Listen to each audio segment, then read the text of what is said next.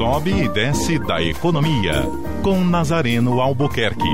Oferecimento: Forte Imagem. Diagnóstico por imagem com qualidade. 3224-8903. Bom dia, Luiz Viana. Bom dia, ouvintes. A indústria não está gostando nada desta alta do dólar. O dólar vem disparando, isto por conta é, de um comportamento internacional da moeda norte-americana, gerando desequilíbrios em vários uh, pontos da economia global. Petróleo, por exemplo, é um deles.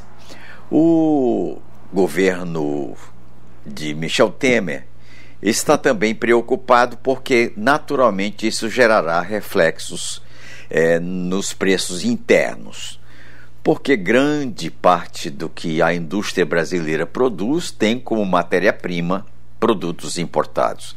E isso pode encarecer, sem dúvida, eh, as importações dessas matérias-primas que vão eh, ser trabalhadas no segundo semestre da economia.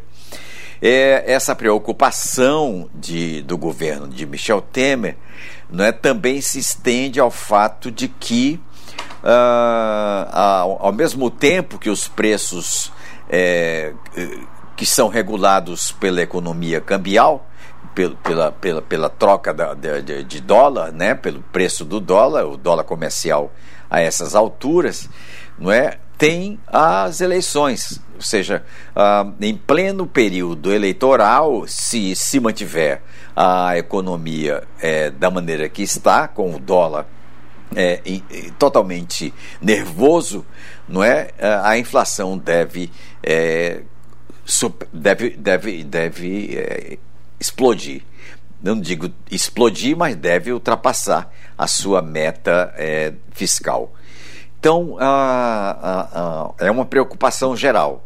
Os preços da economia já são desequilibrados em alguns pontos, principalmente a questão dos combustíveis, é afetando a renda líquida da, da, das pessoas e a economia como um todo, na medida em que a logística nacional praticamente depende da, dos combustíveis, da gasolina, do diesel.